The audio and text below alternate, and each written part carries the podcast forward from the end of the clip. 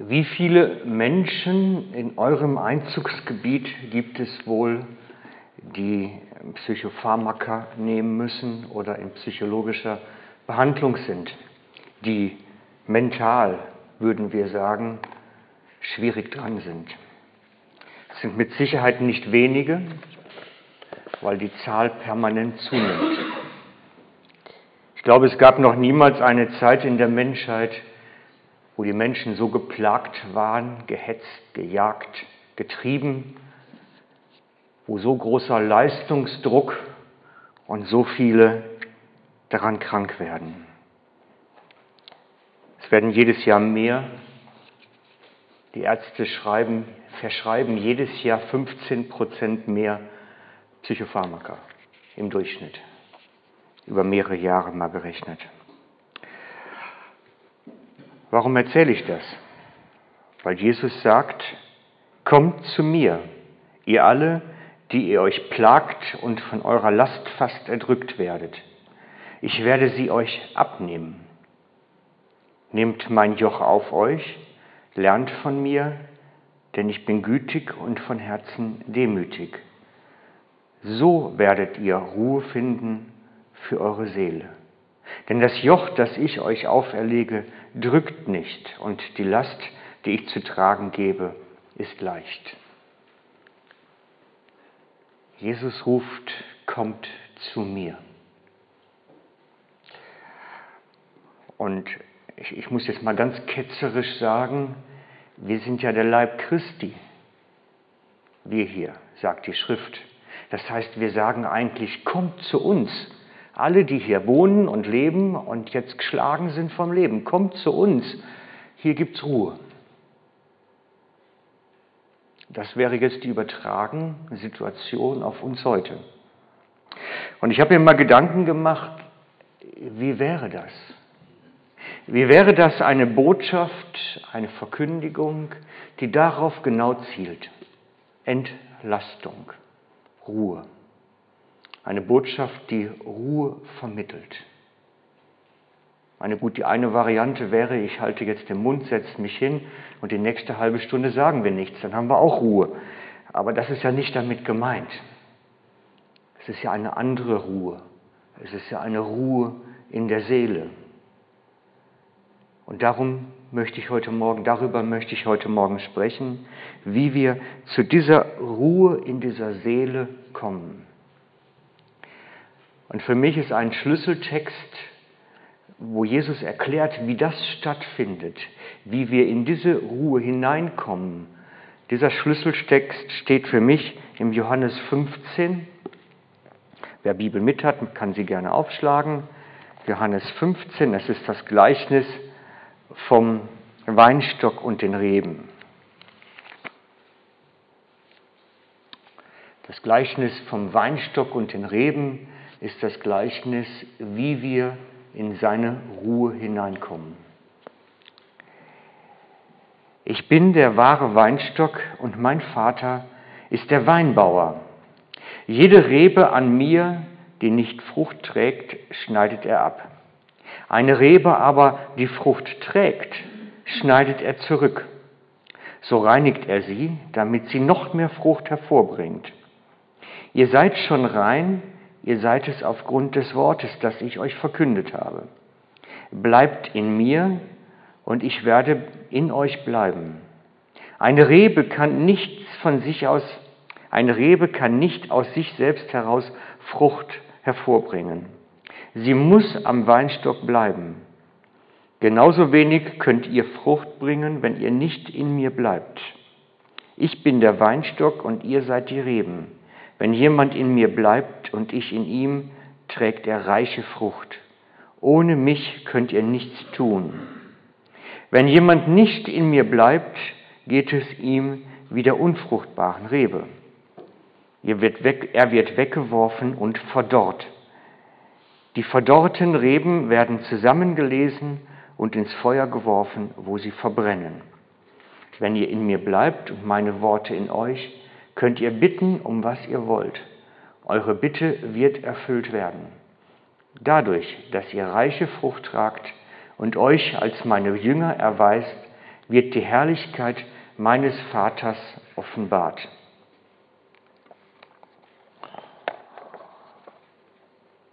Ihr kennt den Text sicher alle zur Genüge, oftmals als Predigt gehört, oftmals selbst gelesen.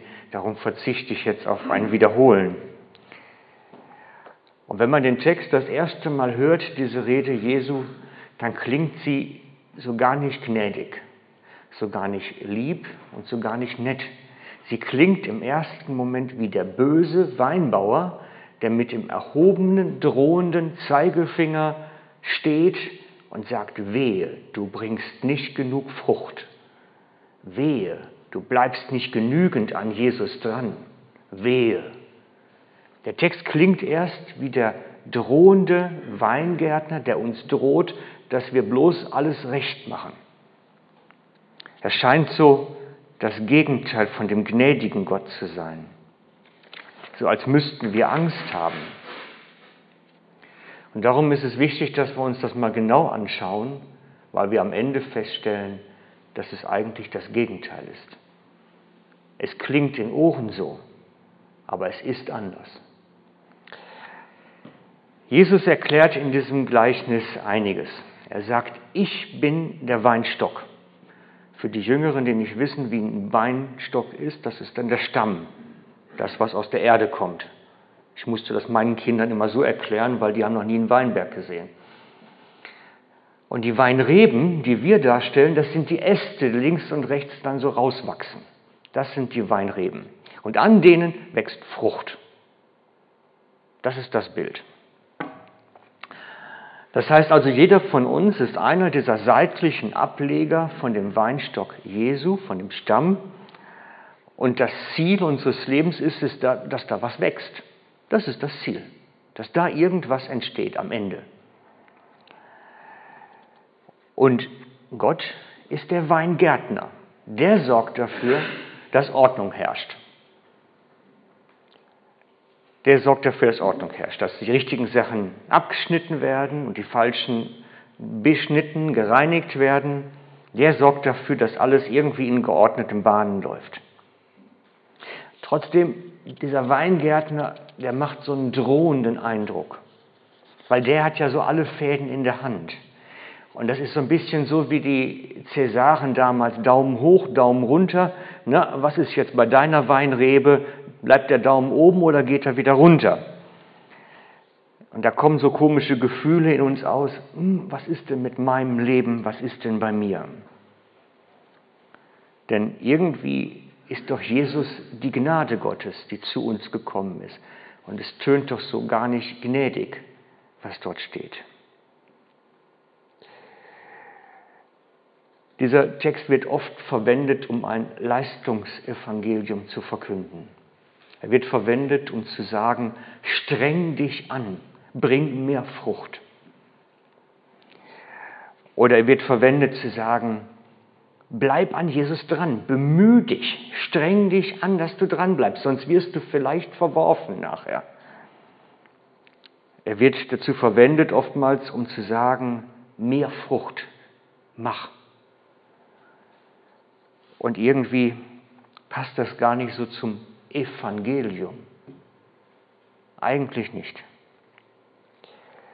Denn eigentlich sagt doch Jesus, dass er selber der Anfänger und Vollender unseres Glaubens ist. Und nicht wir sind die Anfänger und er ist der Vollender. Oder umgekehrt, er ist der Anfänger, der uns aus Gnade errettet, und wir sind die Vollender, die selber machen müssen, damit sie dabei bleiben. Da stimmt doch irgendwas nicht. Spürt ihr das? Irgendwie passt das nicht, hat man das Gefühl.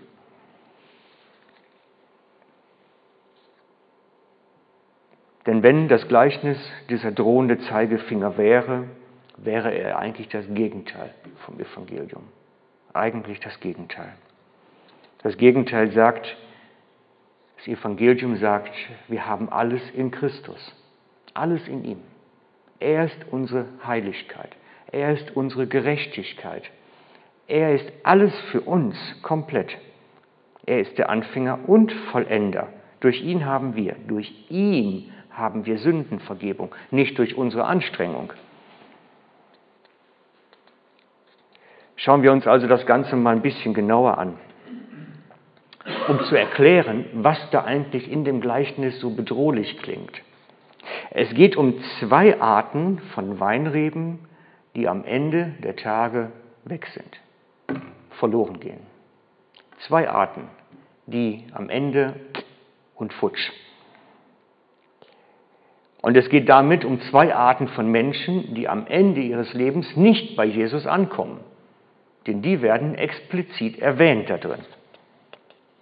Und es sind dann in diesem Bild gesprochen zwei. Erstens die, die keine Frucht bringen und zweitens die, die sich von ihm selber lösen. Erstens, die keine Frucht bringen. Hier geht es nicht darum, nicht genügend Frucht zu bringen, sondern es sind die, die gar keine Frucht bringen. Es geht nicht darum, dass nicht genügend da ist. Das steht nicht in Frage, sondern die können gar keine Frucht bringen. Um die geht es. Das ist der Text, den Paulus an Timotheus schreibt. Das ist 2. Timotheus 3,5. Ich muss jetzt gerade blättern bei mir. 2. Timotheus ist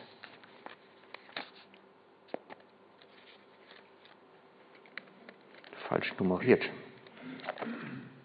Oder was ist das? 2. Timotheus 3,5.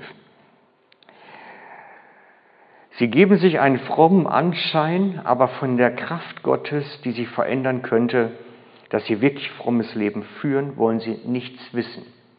Ein frommer Schein,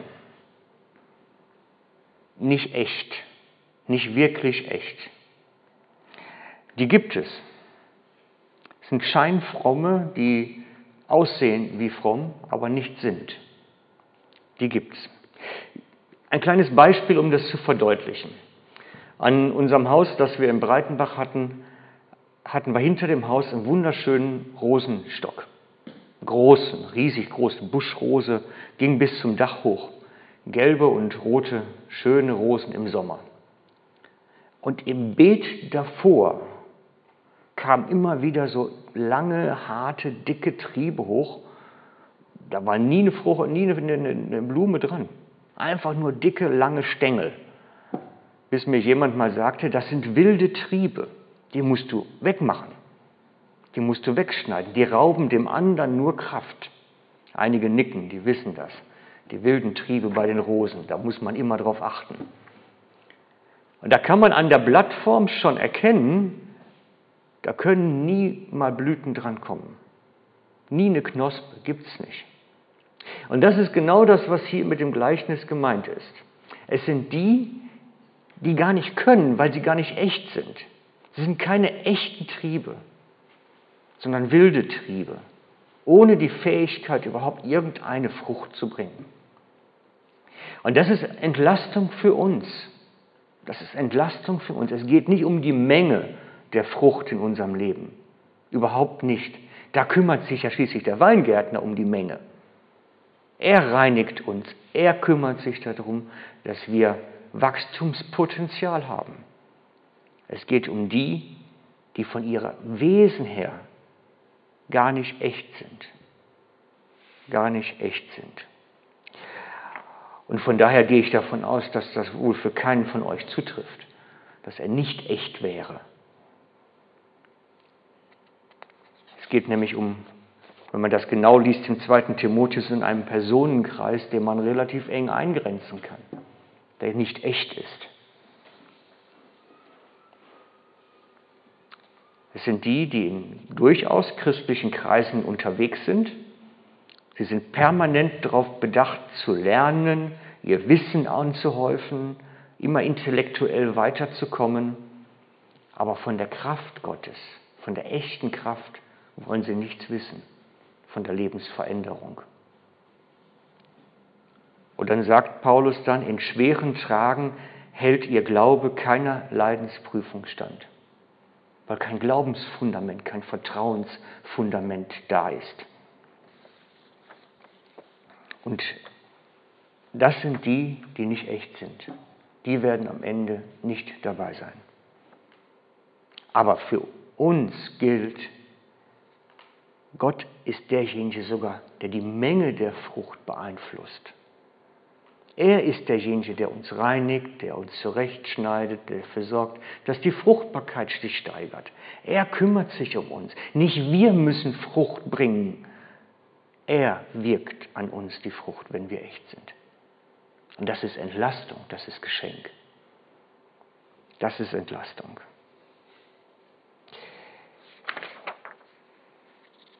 Und dann gibt es eine zweite Personengruppe, die am Ende nicht ankommen werden. Die zweite Personengruppe sind die, die sich von ihm lösen. Das sind nicht die, die sich irgendwie zufällig da abfallen. Es sind die, die sich wirklich bewusst lösen vom Weinstock. Es geht dabei um einen ganz konkreten eigenen Akt. Das ist nicht, die, das ist nicht keiner, den Gott abgeschnitten hat, einfach so, weil er Spaß dran hatte, sondern sie haben sich selbst entschieden, ich will nicht mehr am Weinstock Jesu dran sein.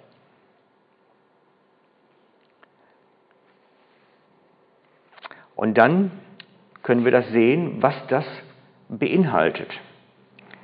Das steht im Hebräer 4, Vers 6. Hebräer 4, Vers 6 schreibt der Autor eine Beschreibung für die, die sich von Gott lösen, die von Christus weggehen. Hebräer 6, Vers 4. Denn eines steht fest, wenn einem Menschen einmal die Augen für die Wahrheit geöffnet wurden und er die Gnade kennengelernt hat, die Gott schenkte, wenn er Anteil am Heiligen Geist erhalten hat und Gottes wunderbares Wort und die Kräfte der kommenden Welt, also die Kraft des Heiligen Geistes in sich kennengelernt hat und sich dann bewusst von Gott abwendet, also mit einer klaren, lauten, deutlichen Entscheidung abwendet, ist es unmöglich, ihn erneut zur Umkehr zu verhelfen. So einen Menschen habe ich noch nicht kennengelernt. Ich habe noch niemanden kennengelernt, der wirklich die Kraft des Heiligen Geistes in sich so entfalten gehabt hat, wie es hier beschrieben ist, und dann eine klare, laute, zu hörende Entscheidung trifft, ich will nicht mehr mit Jesus habe ich noch nicht kennengelernt. Hier geht es nicht um das versehentliche irgendwas machen, was nicht sich gehört. Hier geht es nicht um Kinder, die eine Zeit weglaufen. Der verlorene Sohn war der Sohn.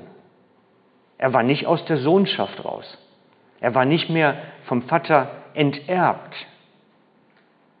Der verlorene Sohn hatte es vorgezogen, eine Zeit lang bei den Schweinen zu essen, weil er dachte, das schmeckt besser. Und die Menschen gibt es immer. Es gibt immer Christen, die meinen, bei den Schweinen schmeckt es auch gut.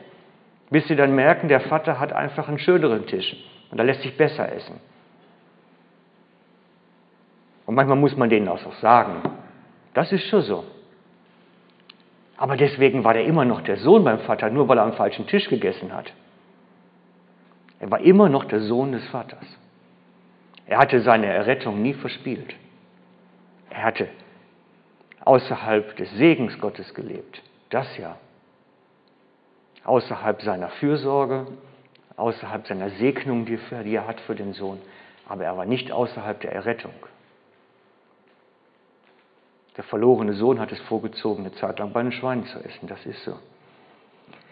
Darum, es geht wirklich um Leute, die eine ganz klare, bewusste, laute Entscheidung treffen, ich will nicht mehr und das auch aussprechen.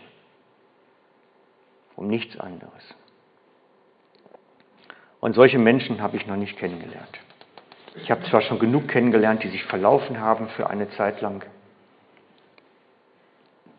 aber nicht jemand, der das so gesagt hat.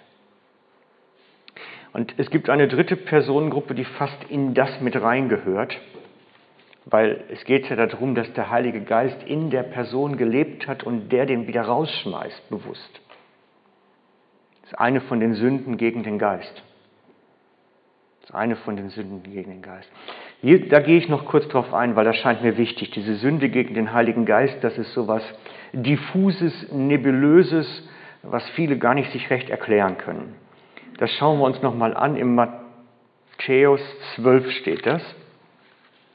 In Matthäus 12 erklärt Jesus die Sünde gegen den Heiligen Geist.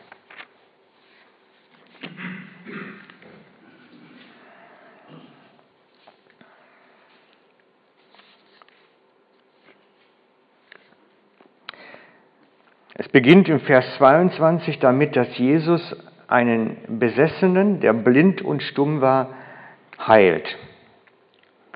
Da beginnt es in Vers 22 mit. Und dann sagen die Pharisäer,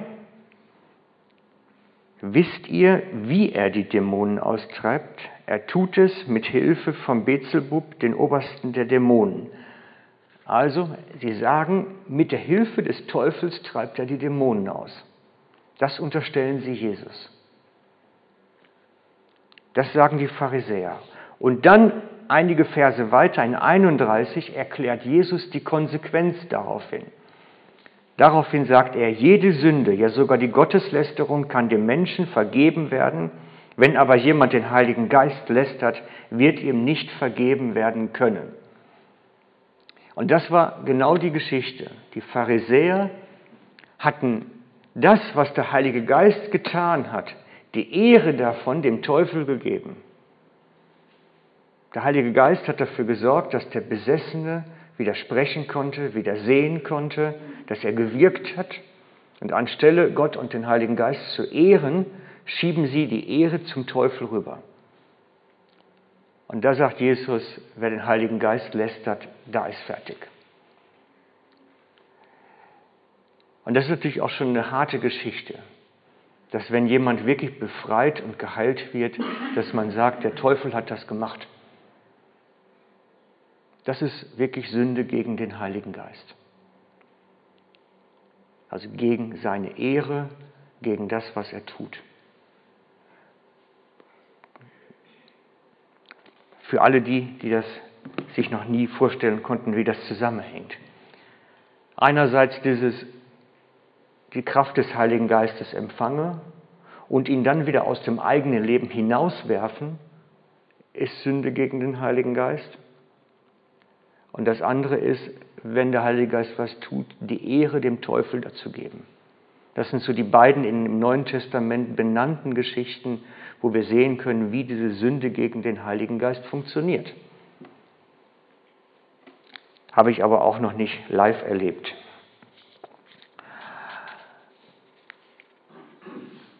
Für alle anderen gilt, und das ist für euch, Gott ist treu. Gott ist treu zu dir. Und zwar auch, wenn du untreu bist. So schreibt er an Timotheus, und doch hebt unsere Untreue seine Treue nicht auf, denn er kann sich selbst nicht verleugnen. So schreibt er das an Timotheus. Das ist die Geschichte vom verlorenen Sohn, was ich eben gesagt habe. Gott ist treu. Er steht zu seiner Vaterschaft. Auch wenn der Sohn vorgezogen hat, am Schweinetrog zu essen. Er ist trotzdem der Vater. Und das ist gut für uns zu wissen. Auch wenn wir uns mal verlaufen, sind wir deswegen nicht aus der Errettung raus sondern wir sind aus der Segnung raus. Wir essen einfach vom falschen Tisch das schlechte Essen. Das ist Entlastung für uns. Das Gleichnis vom Weinstock ist keine Drohbotschaft, sondern eigentlich eine frohe Botschaft. Es ist eine frohe Botschaft, denn alles, was an der Weinrebe geschieht, macht Jesus für uns. Alles, was an der Weinrebe geschieht, macht Jesus für uns. Er reinigt uns, damit die Frucht größer wird. Nicht wir selber, sondern der Weingärtner reinigt die Früchte. Steht dort. Er gibt die Fruchtbarkeit, dass Frucht entstehen kann. Nicht wir selber müssen Fruchtbarkeit erzeugen. Er erzeugt Fruchtbarkeit in uns. Er schenkt das Wachstum, dass Frucht überhaupt wachsen kann. Nicht wir selber können Wachstum erzeugen. Alles kommt vom Weinstamm, vom Stamm Christus und nichts von uns. Das ist das echte Evangelium. Alles, was geschieht, kommt von Christus. Alles durch ihn. Und was müssen wir machen? Wir müssen sein. Für mich ist das eines der wichtigsten Worte in der Bibel. Die Aufforderung, was wir tun sollen. Wir sollen sein.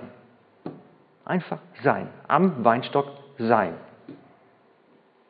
Das ist sehr passiv. Ich habe eine kleine Geschichte, ist mir eingefallen bei der Vorbereitung, die, die kann es gut erklären. Als unser Sohn klein war, zwei Jahre, ihr kennt die wilden kleinen Buben, machen immer Unsinn, ist er mal irgendwann gestürzt und mit dem Gesicht auf eine Betonkante gefallen. War nichts gebrochen, aber vieles blau und hatte eine Schnittwunde oben an der Augenbraue aufgerissen. So groß, dass es nicht mit dem Pflaster irgendwie zuzumachen war, musste genäht werden. Meine Frau ist Krankenschwester. Der kundige Blick sagte sofort, wir müssen ins Spital. Wie immer natürlich am Sonntagnachmittag. Kinder haben sowas immer sonntagsnachmittags und nicht alltags in der normalen werktätigen Zeit. Jedenfalls wir dann sonntagsnachmittags ins Spital mit dem und da sie in dem Spital selber gearbeitet hat, wusste sie, welcher Arzt dort war und kannte den auch. Und dann begann das Drama. Ich bin mit gewesen. Sie sagte nachher nur, ich wäre hätte kreidebleich in der Ecke gesessen. Weil unser Sohn merkte jetzt, da passiert was mit ihm, was ihm nicht gefällt. Und er fing das Toben an. Wie ein Wilder. Lass sich nicht auf den OP-Tisch bringen, wollte auf dem OP-Tisch nicht still liegen bleiben, nüt. Und einem Zweijährigen gibt man auch für eine Schnittwunde keine Vollnarkose. Also haben die beiden dann ihn in so einen Bettlaken eingewickelt, um den Tisch gespannt, das Ganze, damit er irgendwie still war. War mir eine Zwangsjacke, die ganze Geschichte. Und dann musste einer den Kopf festhalten und das Augenlid nach unten halten, damit der andere dann nähen konnte. Der hat da rumgezappelt und gemacht, war grauenhaft. Und das ist so eine Situation, wie wir oft sind. Wenn es uns schlecht geht, wenn wir unbedingt was brauchen, wir machen los und treten und machen und tun und Gott sagt, bleib still liegen, bleib doch einfach still liegen, ich will machen. Dann kann ich was tun. Und wir müssen machen und tun und kämpfen und aber das sind wir. Wir sind Menschen. Und darum sage ich heute, die Weinrebe muss einfach nur sein. Dann kommt der Weingärtner, beschneidet sie, reinigt sie. Wir müssen einfach still sein. Für mich ist das eine der größten Weisheiten des Evangeliums. Komm raus aus dem eigenen Machen.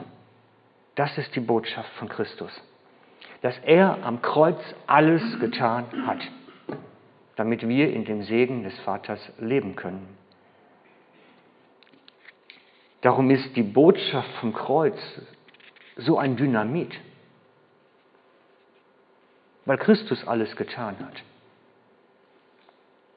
Die Juden ist es ein Ärgernis, sagt Paulus, das Kreuz. Warum ist es ein Ärgernis? Weil sie machen. Sie müssen machen immer. Das Gesetz schreibt vor, wir müssen machen und sie sind gewohnt zu machen. Und dann kommt einer daher und sagt, ich habe alles getan für dich. Dann ist die Botschaft vom Kreuz ein Ärgernis, weil da braucht man ja nichts mehr tun. Und den Griechen war es eine Torheit, sagt Paulus, weil es ist so einfach. Da braucht man überhaupt nicht nachdenken. Das ist überhaupt nicht kompliziert. Jesus hat alles getan und ich muss nichts tun. Er hat mich gerettet. Punkt.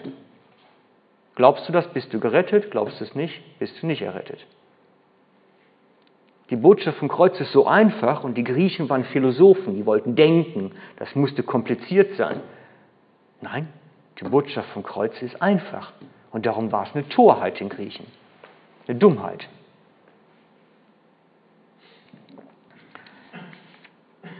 Wir müssen sein. Nochmal eine kleine Geschichte, damit ihr es auch wirklich behalten habt nachher. Meine Frau und ich fahren gerne nach Italien. Es ist schön da, schön warm, schön sonnig. Wir lieben Land und Leute, die Einstellung, die sie haben, auch mittags schon mal ein Glas Wein zu trinken oder sowas. Die haben eine gute Einstellung zum Leben. Wir lieben das. Und mir ist dann mal aufgefallen, am Sommertag sind wir dann über, über den Kandersteg, über den Simplon runtergefahren nach Italien rein. Und wenn man dann die Fenster runterkurbelt, sieht man so die Weinberge links und rechts, überall Weinstöcke, gibt es so einige da oben in der Ecke. Und wenn man dann mal genau hinhört, habt ihr das mal gemacht? Genau. Dann hört ihr, wie sie stöhnen. Oh, Frucht. Oh, Frucht. Wie die Weinberge stöhnen und arbeiten, ihre Früchte zu erzeugen.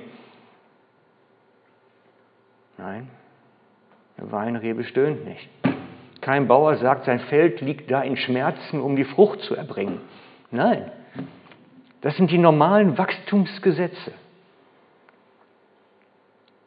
Da ist kein Kampf, da ist kein Krampf, da ist Sein. Und das ist die Botschaft, die Jesus sagt, die Frieden bringt, die Ruhe bringt, die unsere Seele zur Ruhe bringt. Da sind wir wieder am Anfang. Meine Last ist leicht. Du musst nur sein, das ist seine Last. An ihm sein. Das ist alles. Einfach in der Gemeinschaft mit Christus sein und die ganze Frucht entsteht von selber. Das Sein in seinem Segen. Er, Jesus, ist Anfänger und, Achtung, auch der Vollender unseres Glaubens. Nicht wir die Vollender. Er ist der Vollender. Hebräer 12, 2. Wir meinen so oft, Christus wäre der Anfänger, der hat uns aus Gnade errettet, aber dann müssen wir ja leisten, um in der Errettung zu bleiben. Dann wären wir doch die Vollenderer, diejenigen, die es zu Ende bringen müssen. Dann stimmt Hebräer 12, 2 nicht. Gar nicht. Er ist unsere Gerechtigkeit, er ist unser Friede. Und wir können nichts hinzutun. Alles, was wir sein müssen, ist sein. Also, ich lese euch den Text vom Anfang nochmal vor, was Jesus den Menschen zugerufen hat. Kommt zu mir, die ihr alle, ihr alle, die ihr euch plagt und von eurer Last fast erdrückt werdet. Ich werde sie euch abnehmen. Nehmt mein Joch auf euch und lernt von mir, denn ich bin gütig und von Herzen demütig so werdet ihr Ruhe finden für eure Seele. Denn das Joch, das ich euch auflege, drückt nicht. Und die Last, die ich zu tragen gebe, ist leicht. Das ist Christsein in seinen Ursprüngen, in seinem Wesen. Ich möchte enden mit einem Zitat von dem Buch Jesus ist. Ich habe es mit, aber er hat eine ganz fantastische Geschichte geschrieben. Einige kennen den Film Braveheart. Und da ist ein Zitat drin in dem Film, das ist bedenkenswert. Jeder muss einmal sterben, aber nicht jeder hat wirklich gelebt. Jeder muss einmal sterben, aber nicht jeder hat wirklich gelebt. Und dann fragt er, lebst du Du atmest, du funktionierst, dein Gehirn ist mehr oder weniger beteiligt, du liest ein Buch, ja, du lebst. Du hast offizielle Papiere und kannst jedem deine Existenz beweisen. Du lebst. Du lebst, du befindest dich auf der Erde, du nimmst Sauerstoff in dich auf, du lebst. Aber lebst du wirklich? Viele Menschen suchen immer nur Leben. Aber echtes Leben gibt es nur an diesem Weinstock Jesu, wenn wir an ihm dran sind und sein Lebenswasser durch unsere Adern fließen kann. Darum, ich rufe euch zu, seid. Ende. Ich bete noch mit uns. Jesus, und wir können kaum ausreichend Worte finden, dich dafür zu loben, was du getan hast am Kreuz dass du wirklich alles gemacht hast für uns und dass du in dem, was du gemacht hast, unser Anfänger und Vollender des Glaubens bist. Dass du uns errettest aus Gnade, in der Gnade erhältst und am Ende in Gnade vor dir stehen lässt. dass alles letztlich in dir ist. Und dass alles das, was aus unserem Leben heraus entsteht, aus dieser Gnade entsteht, aus dieser Gemeinschaft mit dir, aus dem Sein. Und wir möchten dich bitten, dass du das mehr und mehr uns hilfst, dass wir die Tragweite davon entdecken und es kennenlernen, mehr und mehr dieses Verwurzeltsein in dir und dein Lebenswasser in unseren Adern aufzunehmen. Dass wir wieder werden zu einem sprudelnden Quell deines lebendigen Wassers in dieser Welt. Amen.